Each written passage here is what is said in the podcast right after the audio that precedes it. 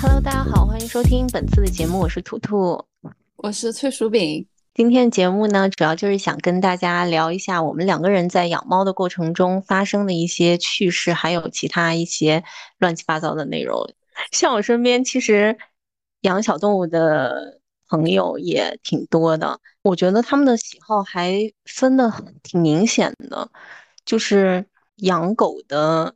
他可能也不会去选择养猫，养猫的对养狗也没有太大的兴趣。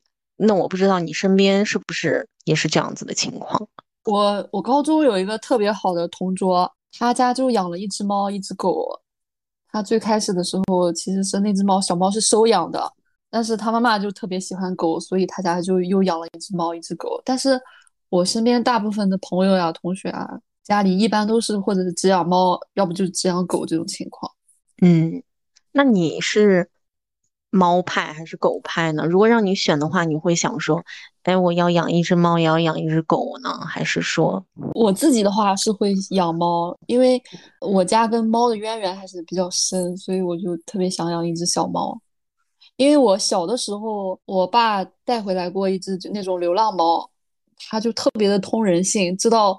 我之前是住在那种村子里嘛，然后那只小猫就会抓老鼠呀什么的，放到我们的鞋里面，就好像在感恩感恩把它带回家这件事情一样。对对对，嗯，一说到这个，就是我还想起来看网上他们，比如说养了小流浪猫以后，它也是猫的报恩，它会带一些那种什么小虫子呀，还有小垃圾哈，这种就觉得挺可爱的。是的，是的。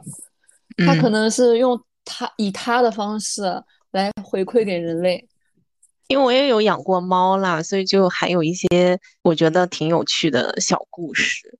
就是我养的那个猫呢，它会在我去上洗手间的时候，它会躲在洗手间的门口一直猫着，等到我出来的时候呢，它就会跳起来，这样子去吓唬我。嗯嗯，对对对，我家猫也会这样呀，就是它会就是 蹲守，嗯嗯，而且我后来有一次发现，我就说，为什么我每次去洗手间，它都要在门口？有一天我就故意跟它玩，我就故意走到洗手间，在洗手间里面待个三秒左右再出来，它就 奋力一跳，然后呢，我再去洗手间，它还是一样，它就是乐此不疲这种。嗯，就是我家猫也会啊，比如说你去厨房。去弄什么东西啊？有发出声动静的时候，它就会跟在你后面，假装偷偷 刺探军情一样，跟在你后面，像一个小小的那样一个小人一样，特别可爱。我的猫还有一个特别可爱的小故事，就是在早上快要起床去呃工作啊或者怎么样的时候，它就会非常准时的跳到你身上，用它的头去蹭你的脸。嗯嗯嗯，对对对，是这样。对，然后我就没办法，我就还要边睡还边给它按摩头皮，就那种啊，好了好了，我知道了这种。对，它还会发出那种咕噜咕噜的声音来回馈你对它的爱。对对，就特别可爱。嗯，那你有观察过你家的猫是怎么叫的吗？我家的猫特别不爱叫，你知道吗？它除了在那种就是那种有让它害怕的事情的时候，它会叫。它平时是一声不发，特别沉稳。我甚至就是就是打它、弄它，它都不会叫的那种。它就是一只沉稳的老猫，你知道吗？那你家的猫会叫吗？它从来不叫哎。嗯，我这个问题问的是它的叫声是什么样子的。其实我家的猫也不会经常叫，但是它的叫声我觉得跟别的猫还是不一样。嗯。那你家的猫的叫声是什么样子的？是那种喵喵喵，还是说有一些别的奇怪的叫声？那就是很平稳的喵，就正常的叫。它嗓子也不哑，对它保养的很好。对，不是烟嗓，私下没有烟酒都来。对对对，保养特别好，而且它油光滑亮，你知道吧？我之前给你看照 片，我看过。对，特别的油光。对对对。我我家的那个猫，我觉得我在想它为什么会发出那种叫声。我在想是不是因为它从小来我身边，我跟它也经常讲话，我会把它当一个人一样这样子去跟它经常说话，是不是跟我经常跟它说话也有关系？它在模仿我说话的声音，它它有的时候它哦它的叫声，我也是偶然之间发现的。它有一天它就突然哇哇哇这样哇了起来，是青蛙的那种哇。对，它是这种哇哇哇，就这就这种。然后我就想说你在叫什么？你在你在挖什么？你在找什么？这种。后来我就哦观察，我就发现它的叫声真的是这样子，它就会哇哇哇这样去叫，哇哇哇这种，它不会像别的猫那种什么喵喵啊啊，它没有，它就是哇哇哇，那它很很很与众不同啊！是吧？我它很特别耶，它很特，别，对对对 真的好特别哦，对，因为我家的猫从来不会有那种奇怪的叫声。奇怪的声音对吗？对，所以我就在想说，是不是因为它从小来到我身边，我总是跟它讲话，而且咱们说中文那个发声可能是会比较靠后，还是怎么样，就是比较从喉咙里面去发出声音，所以他就在模仿我，他的发出声音也就是这种哇哇哇，因为他也从小没有跟他的父母有过太多的呃相处，就来到我身边了嘛。嗯所以我就在想，会不会是这种情况？而嗯，且养猫了以后就发现呢，它真的很爱偷喝人杯子里面的水。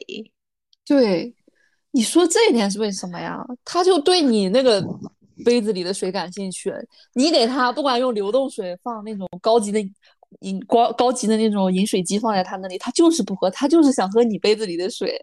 对，而且我观察到他非常喜欢我杯子里的水的时候呢，我就非常贴心的给他准备了一个水杯。我就心想说，哼，我有的你也要有，所以我给他准备了一个水杯。但是我发现他根本就不会去喝那个水杯里面的水，他反而非常喜欢用他的手，就是它会用他的手去拨弄那个杯子。嗯嗯，有一天我回家以后，我就发现那个杯子倒了，地上一滩水，我当时就大生气，我就心想说，给你准备了你还不要，算了，那你以后也别喝了。嗯嗯嗯。那姐妹，你有关注豆瓣上一个小组叫“爱猫生活”吗？我没有关注过，它就是一个分享科学养猫知识的小组，属于那种科普小组。它里面会分享一些，就是说怎么科学养猫啦什么的。就比如之前我在上面学习关于猫粮的知识，它就会教你怎么怎么选进口粮呀，怎么区分猫粮的好坏呀。因为我之前不知道是有那种进口粮，还有国产粮，我只听说过就是把小猫吃死的案例，但是我不知道原来还分这些就这么细化啊，就是说里面的成分啊、配比什么的。嗯，因为我家小猫以前也是吃那种就是国产粮嘛，然后它有一段时间就会吐，你知道吗？就是吐那种白色的东西。你家小猫有那样过吗？吐那种沫沫是吗？沫子那种感就觉是吗？对，白色的那种沫沫。嗯嗯然后后来我才知道，有可能是吃国产粮吃的，因为爱猫生活上面说那些国产粮可能就添加了那些诱食剂啊或者什么的，它就会让你小猫食欲大增，然后不断的去进食，然后它感觉不到饿。有那段时间小猫也胖特别快，我还不知道原因，后来我才知道原来是因为这个。说到那个猫族，我突然想起来有一次，都很早之前了，在刷豆瓣的时候呢，他就说他们家的猫把窗外的鸟给惹了，结果呢，那个猫一上窗台，那个鸟就是斜领一众其他的鸟类从电线杆飞过来以后，盘旋到他们家窗户外面，转身往他们家窗户上喷屎。对你有对对，我也看过这个帖子。对对对，对，说惹的是叫什么乌对冬，是那种鸟类里面非常聪明，但是又很记仇的一种鸟类。对，嗯，对对，嗯，而且我也刷到过类似的，嗯？是吧？而且后面那个博主更新就说，到了第二年同样的月份，那个鸟又带着那些人又带着其他的鸟又来了，还是一样往他们家的玻璃上喷屎。但是后面那个博主就没有更新过了。嗯，他一直记得你，然后他会回来复仇，把屎拉在，窗户上面，嗯，而且说到那个 鸟，我又想起来前。两天我我刷小红书还是抖音，就一个女的，她戴着帽子出门，然后呢，他们家小区里面也是有一那种黑色的鸟，就啄她的帽子，用那个翅膀去扇她的帽子，每一次都要那样子，就可能是把她也认错了吧，有记仇，就这样子去欺负她。哦，对，听说这种鸟特别记仇，而且很聪明，记忆力也很好，就是一直能记得是你，好神奇。它可能在那标了点，嗯，他做了记号，因为我看这些鸟也有就是筑巢的嘛，它来年还能继续回到你那里筑巢。那姐妹有特别喜欢的猫的品种吗？嗯嗯，我比较喜欢金渐层。哦，金渐层，对，你喜欢吗？我还好啊，我觉得金渐层跟蓝猫都差不多，都是那种就是胖乎乎的，但是金渐层的眼睛好像更好看一点。对，它有那种宝宝石绿呀，或者是宝石蓝。嗯，但我觉得养什么样的小猫都一样，不论品种。对，而且还是就是领养代替购买吧。嗯，就之前。我觉得好像很流行去养那个布偶猫，但是现在好像这个流行趋势又变了一点。嗯，之前很流行养那个布偶，还有那个什么英短美短之类的虎斑，对对对，对吧？现在我就觉得好像这个趋势有点改变，就刷到他们养那种，嗯，德文猫也很多，还有那种什么阿比西亚那种耳朵很大，然后脸是倒三角那种。猫猫，嗯，不知道你有没有刷到过？这个倒是没有。但是你说 前段时间就是流行养那个美短，就是你知道有一个博主叫六岛岛吗？我不知道哎。就当年他微博特别火，他养了一只美短加白，然后那段时间开始之后就特别流行养美短。他为什么火？对他也是对猫特别好，而且他。后来那个猫因为一些是疾病，然后去世之后，很多粉丝都特别伤心。嗯，所以那会儿流行很大一部分原因是因为它，因为当时它真的特别火。那只小猫，你应该也有见过它的那个表情包，可能有刷到。对对对，大家在用它表情包什么之类，但是不知道它是哪一只，应该是。那姐妹除了养猫，还有养过别的小宠物吗？我小时候养过兔子，就就是特别小的时候，当时我家有个院子，然后我就养了两只白色的小兔子，啊，有一只是黑的，黑色的那种，就是怎么形容呢？它的眼睛是那种白的，但它耳朵是那种黑的，就那种我们那会儿小时候有那种养兔子的工厂，你知道吗？就是国家扶贫村里，然后有那种项目，然后。村里的人给了两只，后来，后来那个兔子都特别特别大了，就有，我想想啊，怎么形容它呢？有一个足球那么大了，然后它自己跑出去，对对，已经特别大，因为它那种能吃，然后它跑出去之后就再也没回来过，然后我们就觉得它应该是被人吃掉了。嗯嗯，我小时候也，我我是捡到过一只黑色的兔子。我那个兔子是我姨对她捡到的，她说：“哎呀，捡到一只黑色的小兔子送给我。”然后呢，他把那个兔子就放在一个纸箱子里，上面还盖了一个玻璃，箱子里还留了一点什么青菜、胡萝卜之类的。我就把那个兔子那个箱子就抱回家了，抱回家了以后呢，就一直放在那个楼道里，因为当时我爸我妈好像不想让我把那个兔子。放在家里面应该，结果第二天我起来以后，我第一件事就是去看那兔子，那就没了，就被人拿走了。嗯，就被拿走了吗？就没有对，就被人拿走了。对。哦，那姐妹，你有看过《狗十三》那个电影吗？那个我没有看过哎。他他跟你刚刚讲的那个故事挺像的，就是你那个兔子被拿走，消失的小兔子。嗯。对对对，他那个小女孩有一只就是特别。可爱的狗狗从小到大陪他一起长大，然后他家长没有跟他说，然后就把那只狗给送走了。但是他们还假装不知道，就说啊，你的狗是不是自己走丢了那样子？讲述的也是一个家庭的那种，我觉得蛮好的。嗯，你一说具体我就不剧透，你可以去看一下。对我周末可以去看一下。您说这个就是他的小动物被送走，但是家里人还骗他嘛？其实我还有个类似的。但这个就是非常小、非常小的一件事情，就是我小时候上幼儿园，但他给我的记忆让我到如今都记得很清楚。我小时候上幼儿园呢，我特别喜欢在那个书包的最前面，它有一个小的一个小口袋，我就喜欢放两块巧克力在那里面，因为我要吃。就你每天都带巧克力，你每天都从那里面拿，就同学们都会知道你有巧克力，而且你的包里面有巧克力。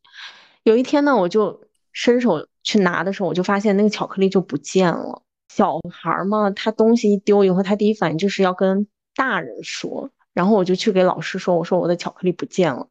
我们老师就给我的反应就是说，是你的巧克力化了，没有人拿你的巧克力。哦，但是巧克力化了，我的口袋不应该会被巧克力弄脏吗？也没有啊，就是空空如也。但是老师就是一直坚称说是我的巧克力化了，没有人拿我的巧克力。不要说是有人拿了你的巧克力，是巧克力自己化掉了。嗯，但是这个这个他这个举动，你不能说，你难道不能把它称之为一种煤气灯效应吗？对，它其实跟我刚刚说的那个是对，就是明明你你自己知道，明明那个事情不是那样子，但是外人会给你一个反应，说是你记错了，你不要去责怪别人。对对对，他们很愿意把错误归咎在。发生的事情，发生事情的那个人身上，对，而且我觉得，就是别人可能并不知道某一个东西、某一个事件对于当事人来说意味着什么。那对于我来说，那个巧克力，我就想吃它，然后我也它丢了，我很难过。但是对于大人来说，就是你不要那么大惊小怪，嗯，不要，嗯，上升到整个班都因为这个事情鸡犬不宁。这里没有偷东西，也不要，嗯。巧克力只是一个很小的东西而已，它就是化了，它就是化了，你不要想太多。那像那个女主角也是，嗯，大家都很轻易的去判断那个狗对她，哎呀，其实就是一只狗而已。是，对，可是对于他来说，那不仅仅是一只狗而已。对，因为那个电影到最后，小女孩也认为啊，我的狗就是就是丢了，是，就是家人对他的洗脑已经彻底完成了。对。所以，我到后面我也就是没有吃到巧克力，我会觉得说，嗯，它就是化了，但是呢，包里没有脏。对。所以这个事情，其实我一直印象非常深刻，因为我知道，就是没有，但是就是有人在骗我说他有，他只是换了一种形式而已。嗯，对。所以大家就是很愿意用牺牺牲小我来成全大我，就真的很，因为你个体的感受并不那么重要。对。对，而且。别人对你的感觉，他会有一个理解上的错位，嗯，他主观的觉得这个事情没有什么大不了。就好比如说，嗯，我小的时候我有一只小玩具骆驼，那个是我父母带着我出去旅游的时候买的，而且那个时候小嘛，就觉得那个小骆驼很可爱，也一直都很珍惜它。结果后面呢，是有另外一个小孩来我家，他很喜欢那个骆驼，然后我的爹就很。仗义的直接把那个骆驼就给那个小孩了。对，要是我就是这样子，他会直接哭出来啊。他会对你的东西，对你对那个东西的情感的理解有一个错位，在他看来这只是一个玩具而已。嗯，比你小的这个小朋友喜欢。嗯，你作为一个大孩子，你就应该给他。他替我去做了这个主，但是对于我来说呢，那个是我们第一次出去旅游的时候，我得到的一个玩具，它对我我我来说意义是不一样的。对对对对对，就是这个理解上有错位，在他们大人眼里就觉得说这有什么大不了的，但是对于我们来说，就是承载了很多东西，很多情感都在那一个小小玩具上面。对。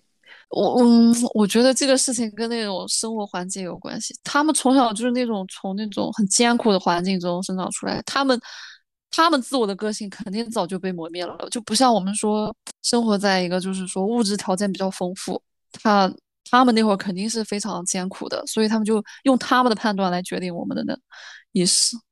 哎，这种这种这种例子肯定发生在。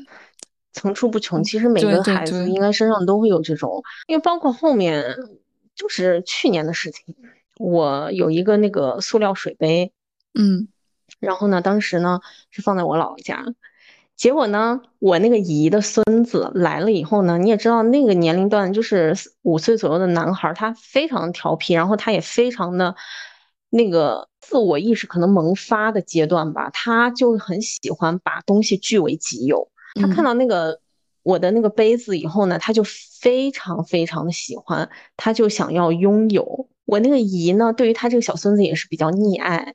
他当时也问了我，我姥姥说：“哎，这谁的杯子？”然后我姥姥说是我的杯子。嗯，然后呢，那个那个男孩就表现出来极大的兴趣，就一直拿着不撒手，就要要那个杯子。然后我姥姥什么话也没有说，就给他了，你知道吗？然后我得知，对啊，就直接给他了。然后我得知这个事情以后，我就是小时候的一些记忆，比如说一些玩具啊，或者说什么东西啊，莫名其妙，还有一些书，莫名其妙给别人以后，当时。我作为那些东西的主人，我都没有去支配那些东西的权利。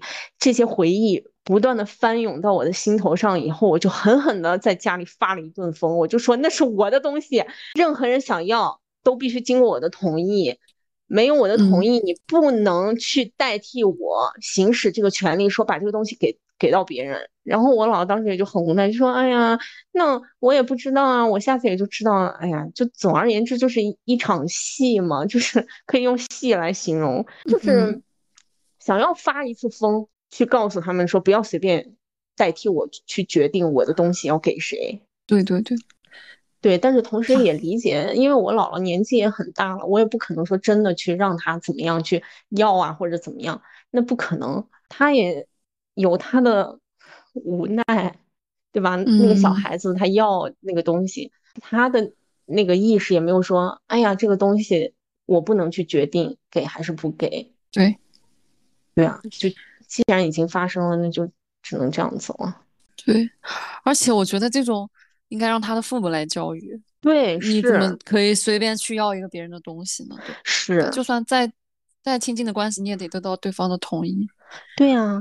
嗯，而且他年龄都不小了，就是溺爱嘛。我觉得这种例子很多的，就是尤其是像这种隔辈儿，他就很溺爱那个小孙子，哎，要什么都给。嗯，你想要这个谁谁谁的东西，哎呀，他小嘛，你给他又怎么样呢？这种情况肯定是我我相信不只会发生在我一个人的身上。是的，是的，嗯，而且他久而久之就会形成一种习惯，就是我想要的东西。没有得不到的，对，是，所以对，也会导致他后来就是，我觉得会有影响。对，说到这个，我又想到一些社会案例，就是比如说像之前有几个比较火的案子，男孩去追求女孩，女孩拒绝，结果那男孩拿硫酸去泼女生，嗯嗯，这个案例你可能也听过吧？对，还有一个是他们在那个新东方。去补习英语，也是这个男生去追求，被女生拒绝，结果就在那个教室里面去做了一些这种犯罪行为。嗯嗯嗯，有听过。嗯，这肯定跟他们从小接受的这种教育有关。对，我觉得小时候这样，他无所不能，想要得到什么都可以。这种对，但凡这种像这种这么小的事情得不到他的满意，他就会发疯。对，打引号的发疯，占有欲很强烈，归根结底，嗯，还有一种得不到就要破坏掉的心态。对，那今天的节目呢就到这里了，非常感谢大家的收听，我是图图，我是脆薯饼，那我们下次节目再见，拜拜。是的，拜拜，拜拜。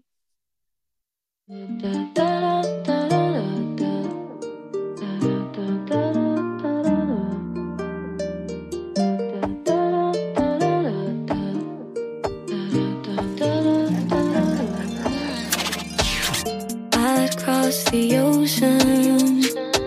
You wouldn't even jump puddles for me.